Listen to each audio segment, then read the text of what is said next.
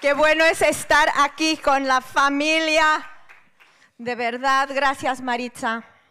Gracias por eso. Yo sí, sí me gusta mi libro, ¿eh?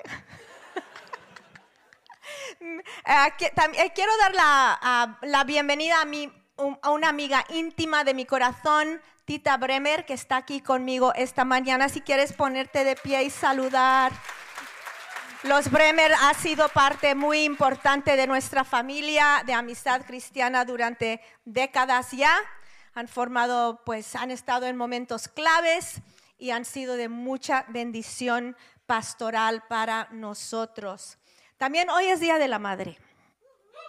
Ahora, para algunas es buen día, para otros no tanto. Así que si eres uno de los no tanto, pues te mandamos un abrazo, porque sí, es un día, a veces dices, con la mamá que tengo la tengo que llamar. ¿Explico? Pues para ti te mandamos un abrazo, llámala, ¿no? Y otros que su mamá ya no está, es difícil, otras que no son mamás, es difícil. Pero saludamos a Celeste con su nuevo bebé ahí. Celeste, felicidades. No sé si está María Antonieta por ahí también. Ahí está María Antonieta. Todas las mamás de los bebés nuevos, pues felicidades. Y hoy vamos a empezar una serie muy importante que se llama Escrito está. Escrito está. ¿Cómo usar la palabra de Dios para todo? Dios tiene un plan glorioso para nuestras vidas. Nos llama a vivir una vida diferente al mundo que nos rodea. Dios tiene un plan para ti que glorifica su nombre. Sin embargo, el diablo, ahora, si vos, si vienes a Amistad Cristiana todos los días, todos los domingos. Tú sabes que no nos centramos en el diablo, ¿vale? Pero hay veces que tienes que hablar del diablo porque el diablo está, ¿vale?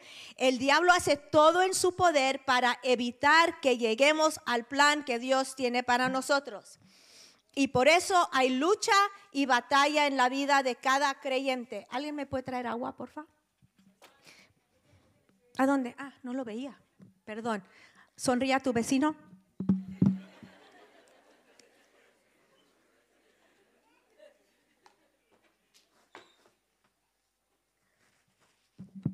Entonces, ¿dónde íbamos? Desde el momento que nos convertimos, el enemigo nos estudia, es muy paciente.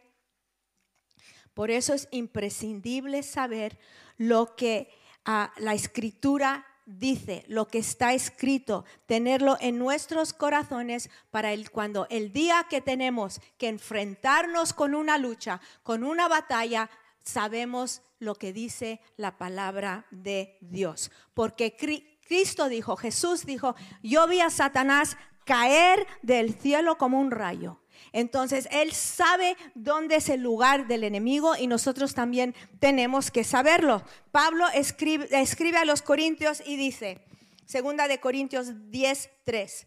Pues aunque andamos en la carne, no luchamos según la carne, porque las armas de nuestra contienda no son carnales, sino poderosas en Dios para la destrucción de fortalezas, destruyendo especulaciones y todo razonamiento altivo que se levanta contra el conocimiento de Dios y poniendo todo pensamiento en cautiverio a la obediencia de Cristo Dice, es para derribar cada fortaleza. ¿Qué es una fortaleza?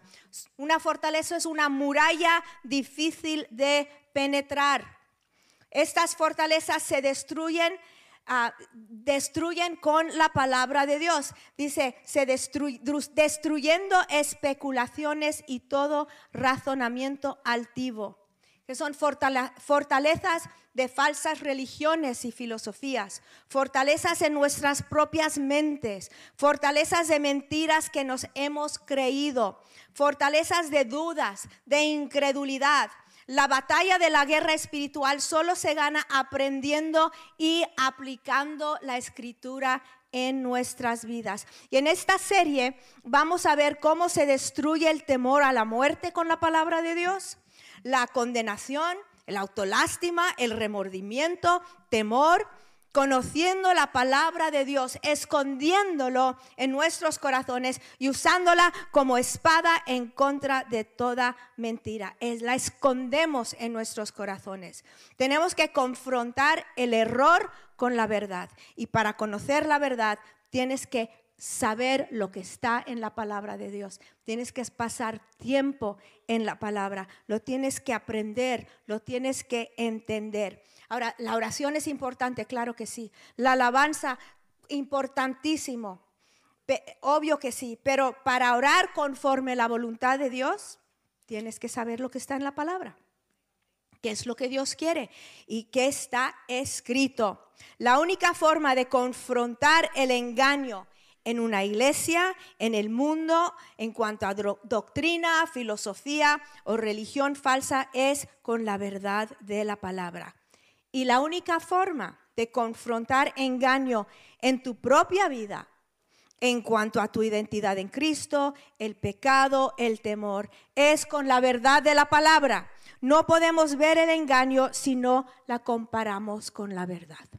La verdad con la que tenemos que confrontar o derribar las fortalezas es la palabra y lo hacemos con valentía, ¿vale? No es fácil en una sociedad estar firmes en la verdad cuando muchas cosas que creemos van contracorriente en nuestro, en nuestro mundo. No es fácil estar firmes en la verdad cuando tu pasado viene a atormentarte no es fácil estar firmes en la verdad cuando vivimos en un mundo caído. No es fácil, pero es posible.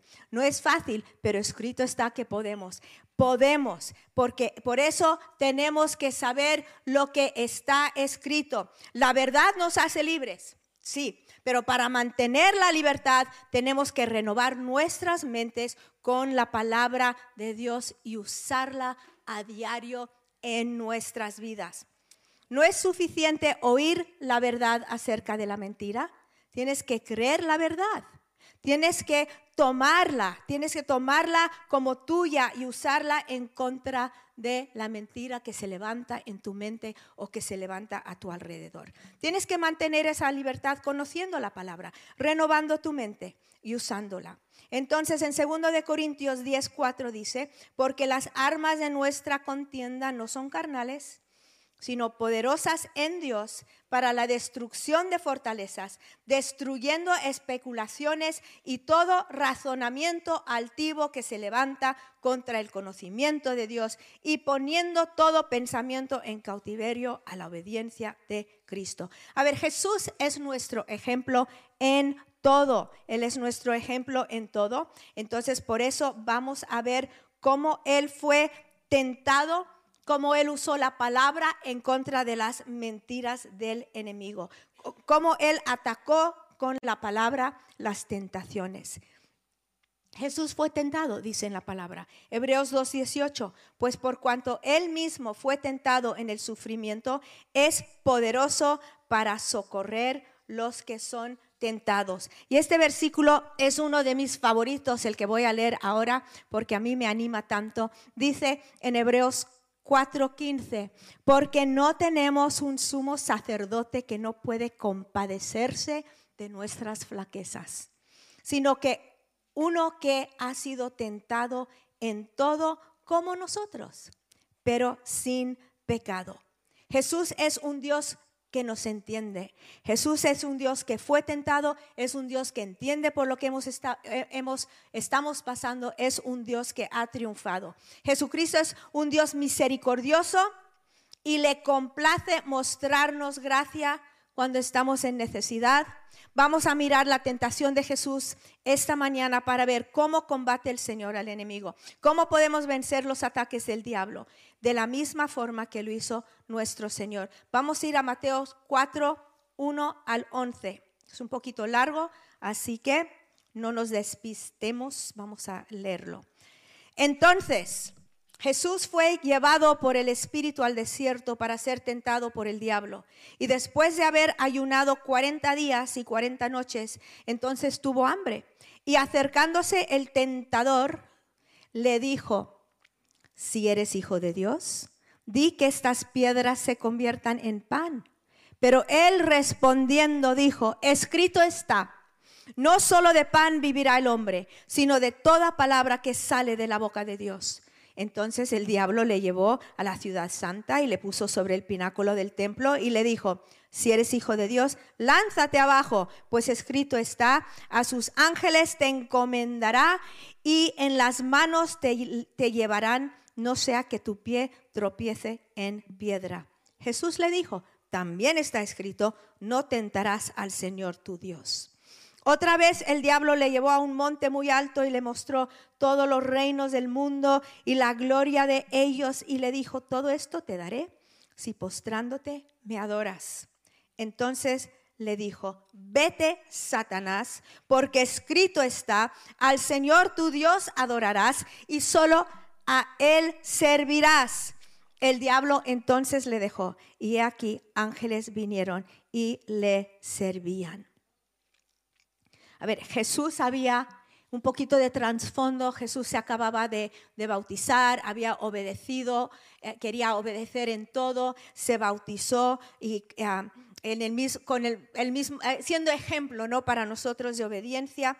Y cuando se bautizó, escuchó la aprobación del Padre, él le había, él se, le había identificado como hijo suyo. Decía, este es mi hijo, justo antes de que fuera al desierto para ser tentado por el diablo. El enemigo viene, nosotros sabemos, a hurtar, matar, destruir. Y él intentó eliminar a Jesús desde el día que nació. Intentó matarle. Y la tentación de Jesús fue un ataque directo del enemigo y fue un ataque severo, severa y real. Y él soportó niveles de tentación a las que nosotros no nos vamos a enfrentar. Pero Jesús no solo estaba en un lugar desértico ahí, también había ayunado 40 días y obviamente estaba débil físicamente. Y en la primera tentación, en Marcos 3, 4, perdón, 3 a 4, dice, y acercándose el tentador, sabemos quién es él, y acercándose el tentador le dijo, si eres hijo de Dios, di que estas piedras se conviertan en pan. En todas estas tentaciones intenta poner en duda la identidad de Jesús, la identidad como hijo. El diablo empieza toda tentación sembrando duda en nuestros corazones y en nuestras mentes. ¿De verdad Dios ha dicho eso? ¿De verdad Dios es así? ¿De verdad es, es así? Pone en duda su identidad como hijo, aunque Satanás no dudaba de la identidad de Jesús. Él sabía muy bien quién era, perfectamente que Jesús era hijo y sabía que él había venido para destruir sus obras y destruirle a él. Jesús había experimentado la voz del Padre cuando fue bautizado por Juan. ¿Os acordáis? En Juan dice, después de ser bautizado, Jesús salió del agua inmediatamente y he aquí los cielos se abrieron y él vio al Espíritu de Dios que descendía como una paloma y venía sobre él. He aquí se oyó una voz de los cielos que decía, este es mi Hijo amado, en quien me he complacido. Entonces, el argumento del enemigo era algo así. A ver, te acaba de decir Dios que eres su hijo y que le agradas. Si eres el soberano rey del universo, ¿no te daría tu padre pan? Si eres el hijo, hombre, come, ¿no? ¿Por qué debe estar el hijo de Dios pasando hambre? Si Dios se preocupa de ti como padre, ¿por qué te encuentras en esta situación? Tienes que comer, no te vas a morir por aquí, ¿no? Si eres hijo de Dios, ¿cómo trata Dios a un hijo? Y es como si le estuviera diciendo, ¿eres verdad, hijo? Pues entonces demuéstralo. Y además tienes hambre, tienes derecho de hacer esto. El enfoque de la tentación no era la comida, ni el hambre, ni el pan, era tentarle a Jesús a desconfiar en su Padre. Le está diciendo el enemigo que es incompatible el sufrimiento con ser hijo de Dios. Tu Padre no te dejaría pasar eso. Y es una tentación que pasa en nuestras vidas.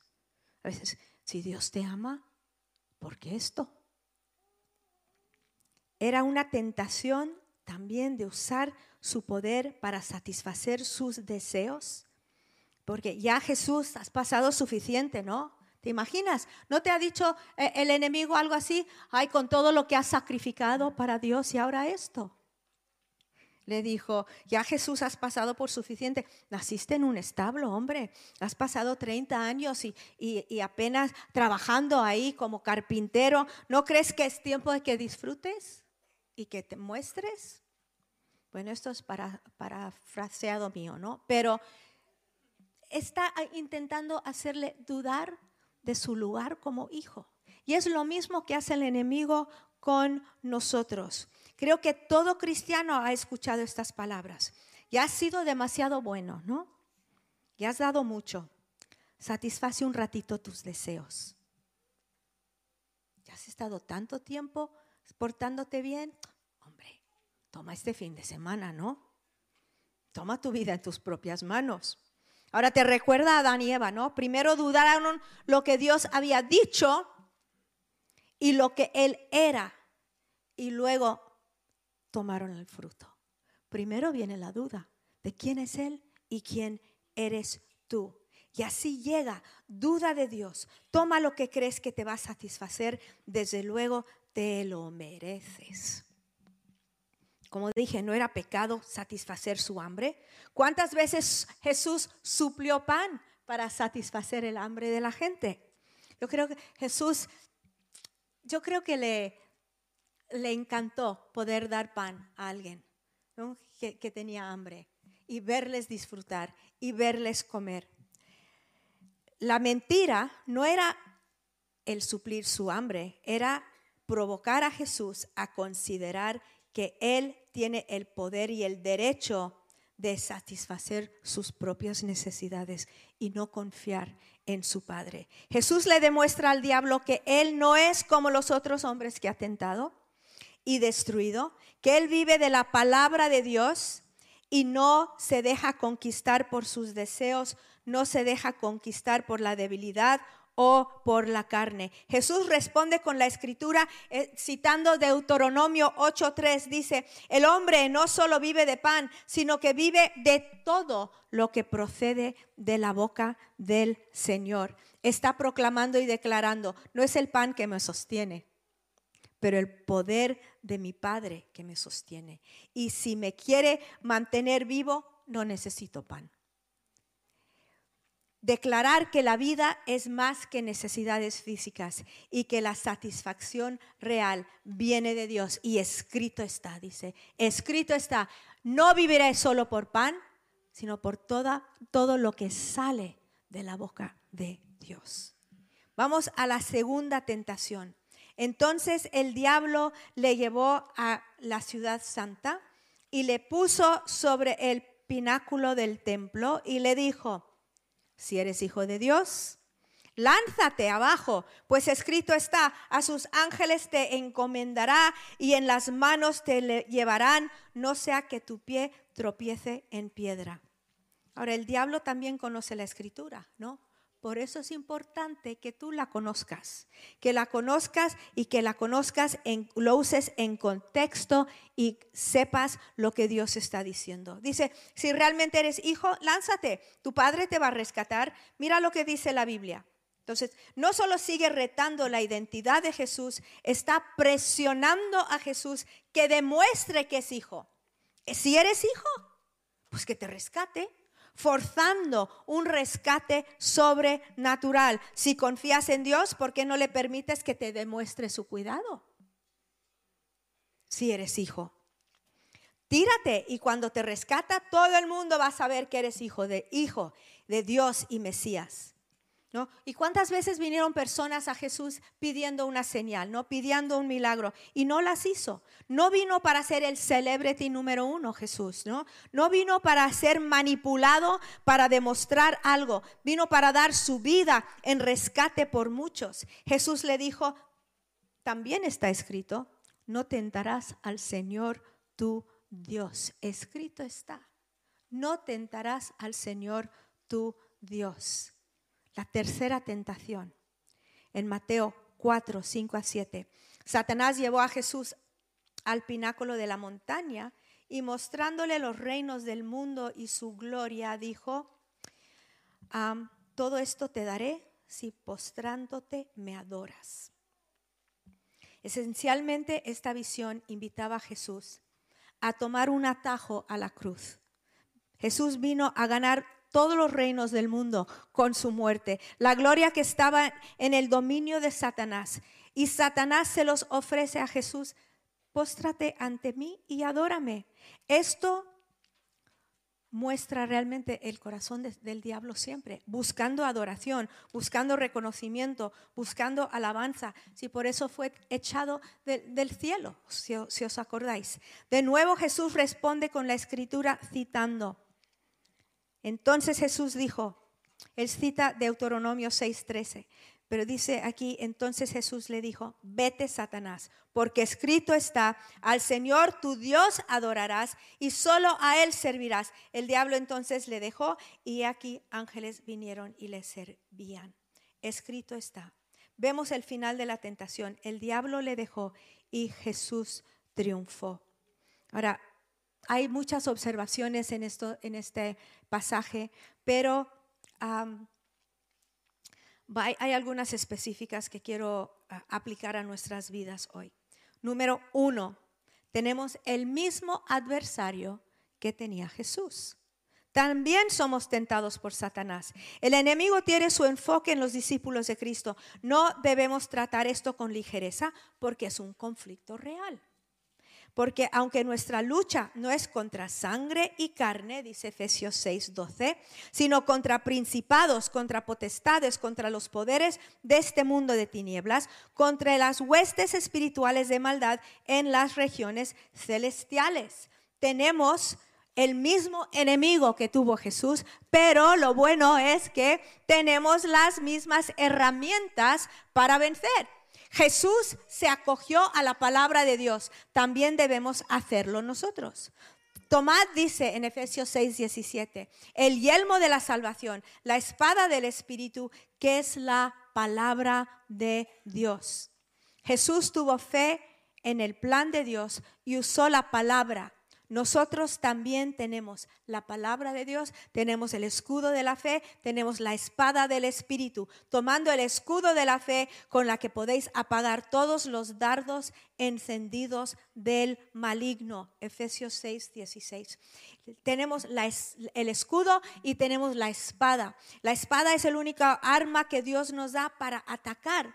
Todo lo demás nos defiende, nos protege, pero con la espada, con la palabra de Dios, podemos eh, vivir a la ofensiva y no siempre defendiéndonos. Hebreos 4:12, porque la palabra de Dios es viva y eficaz y más cortante que cualquier espada de dos filos. Penetra hasta la división del alma y del espíritu, de las coyunturas y los tuétanos, y es poderosa para discernir los pensamientos y las intenciones del corazón. La versión amplificada dice, es viva y llena de poder haciéndolo activo, operativo, da energía, es eficaz, hace efecto, funciona. No tenemos que vivir vidas ineficaces, podemos vivir una vida de fe que produce algo, produce algo. En Josué 1.8 dice, este libro de la ley no se apartará de tu boca, sino que meditarás en él día y noche, para que cuides de hacer todo lo que en él está escrito, porque entonces harás prosperar tu camino y tendrás éxito. Dice que la ley tiene que estar en tu boca, la palabra en tu boca. No solo la meditas día y noche, la tienes que también tener en tu boca. Llenamos nuestros corazones y vidas con la palabra de Dios.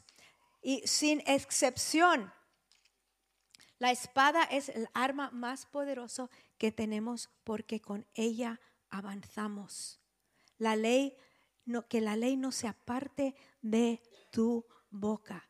Tenemos la misma herramienta para vencer al enemigo. Dios nos ha proporcionado su palabra y nosotros la tenemos que usar. Usa la autoridad que Dios te ha dado.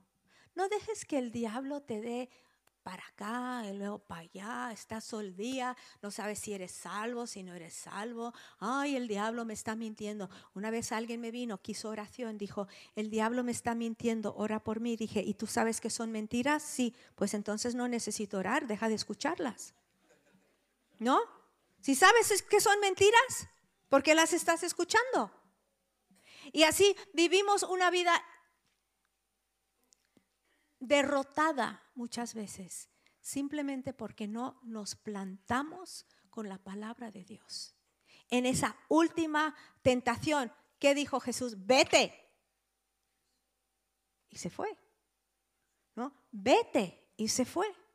Hay un ejemplo, ¿no? De, de o hasta mi mismo eh, eh, perro, ¿no? Es una cosa pequeñita, pero si tú le dices, sal de aquí, ¿Mm? Y así, así el enemigo, tú no sabes quién eres tú en la palabra de Dios. No tienes que ser víctima día y noche de la tentación, día y noche de, la, de, la derrota, día y noche. Ay, la tentación, la tentación está siempre aquí, siempre. Vete, Satanás. Ponte firme en quien eres en Jesús. Llena tu corazón de su palabra. Queremos agradarle, ¿no? ¿O quieres vivir una vida derrotada? Si yo digo, ¿quién aquí quiere vivir una vida derrotada? Dudo que alguien se ponga de pie, ¿no? Pero lo vivimos. ¿Por qué? A veces por pereza. Porque es una batalla. Y una batalla cuesta, pero se gana. Y cuando se gana hay victoria, cuando se gana hay triunfo, cuando se gana estás, iba a decir, estás de pie, estás medio de pie, pero vivo. Y luego te pones de pie. Porque Dios es poderoso en ti. Y la palabra que Él te da en ti es para que tú la uses. Es para que tú la uses. Él te dice, el enemigo te dice, ya, pero tú no eres hijo de Dios. ¿Me explico? Él sí, ella sí, pero tú eres como, no sé, de acogida. Eso es mentira. Eres hijo. Eres hijo comprado con la sangre de Jesús. Comprado con la sangre de Jesús. Y tú no tienes que vivir una vida derrotada porque escrito está que el poder de Jesús vive en ti, el Espíritu Santo vive en ti, tú eres un hijo de Dios, tú puedes ponerte de pie, resistir al enemigo, él huye de ti. ¿Por qué? Porque tienes porque tú eres fuertote? No. Porque tú eres inteligentote? Tampoco. Porque tú eres super cool? No. ¿Por qué huye de ti el enemigo? Porque escrito está. Y esto es la palabra y el poder de Dios. Y tienes que mantenerlo dentro de tu corazón y usarlo cuando vienen las cosas difíciles de la vida. ¿Verdad, amigos? Vamos a aprender en esta serie. Vamos a dejar que la palabra de Dios cale a nuestros corazones, que sea algo profundo en nosotros, que seamos una iglesia de palabra, que seamos una iglesia de fe, que seamos una iglesia que cree, una iglesia que ataca, una iglesia que se pone, eh, que se pone de pie y ve la gloria de Dios en nuestras vidas y en nuestra congregación. ¿Verdad? Vamos a orar. Señor, te doy gracias en esta mañana por tu palabra. No somos un pueblo sin rumbo. No somos personas que no saben por dónde ir, porque tú nos has dado tu palabra. No somos un pueblo que el diablo nos machaca día y noche, no, porque somos un pueblo que conoce tu palabra. Somos personas de la palabra de Dios, somos personas de doctrina, somos personas del Evangelio, somos personas que entienden lo que tú hiciste en la cruz, somos personas que te aman y que vamos a vivir vidas llenas de ti. Te amamos en esta mañana. Te amamos, Señor. Te amamos, Señor. Por cada persona aquí. Yo sé que en una congregación así de este tamaño, pues hay de todo aquí, ¿no? Hay personas que ayer vivieron una vida derrotada y ahora están ahí sentados llenos de condenación. Hay personas que han tenido pues quizá la mejor semana de su vida, están muy contentos, muy victoriosos. Pero da igual dónde estás. Dios te quiere mostrar su amor, su favor. Y a lo mejor tú estás aquí y estás muy lejos de Dios. Pues Él te llama. Él te llama. A lo mejor tienes muchas razones, muchas excusas, razones por no servirle. A mí alguien me dijo, es que yo he visto hipócritas en la iglesia. Yo le dije, te aseguro que yo he visto más. A mí me han hecho daño en la vida.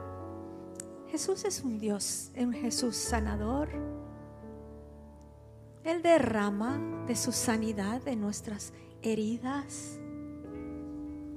Él limpia nuestro pasado. No hay pasado demasiado oscuro que no puede limpiar la sangre de Jesús. Y Él está aquí en esta mañana. Vamos a ponernos de pie. Si tú te encuentras lejos de Dios o si nunca has estado cerca, tenemos una oportunidad esta mañana para acercarnos a Él. Vamos a poner nuestra mano todos en nuestro corazón. Vamos a pedir por esta serie que Dios nos hable, que aprendamos, que nos levantemos, que luchas que hemos tenido años y años que desaparezcan por la palabra de Dios. No va a ser por otra cosa. Y vamos a orar. Señor, gracias por tu palabra. Gracias por la salvación. Gracias por tu perdón. Gracias porque nos has levantado del pozo y has puesto nuestros pies sobre la roca.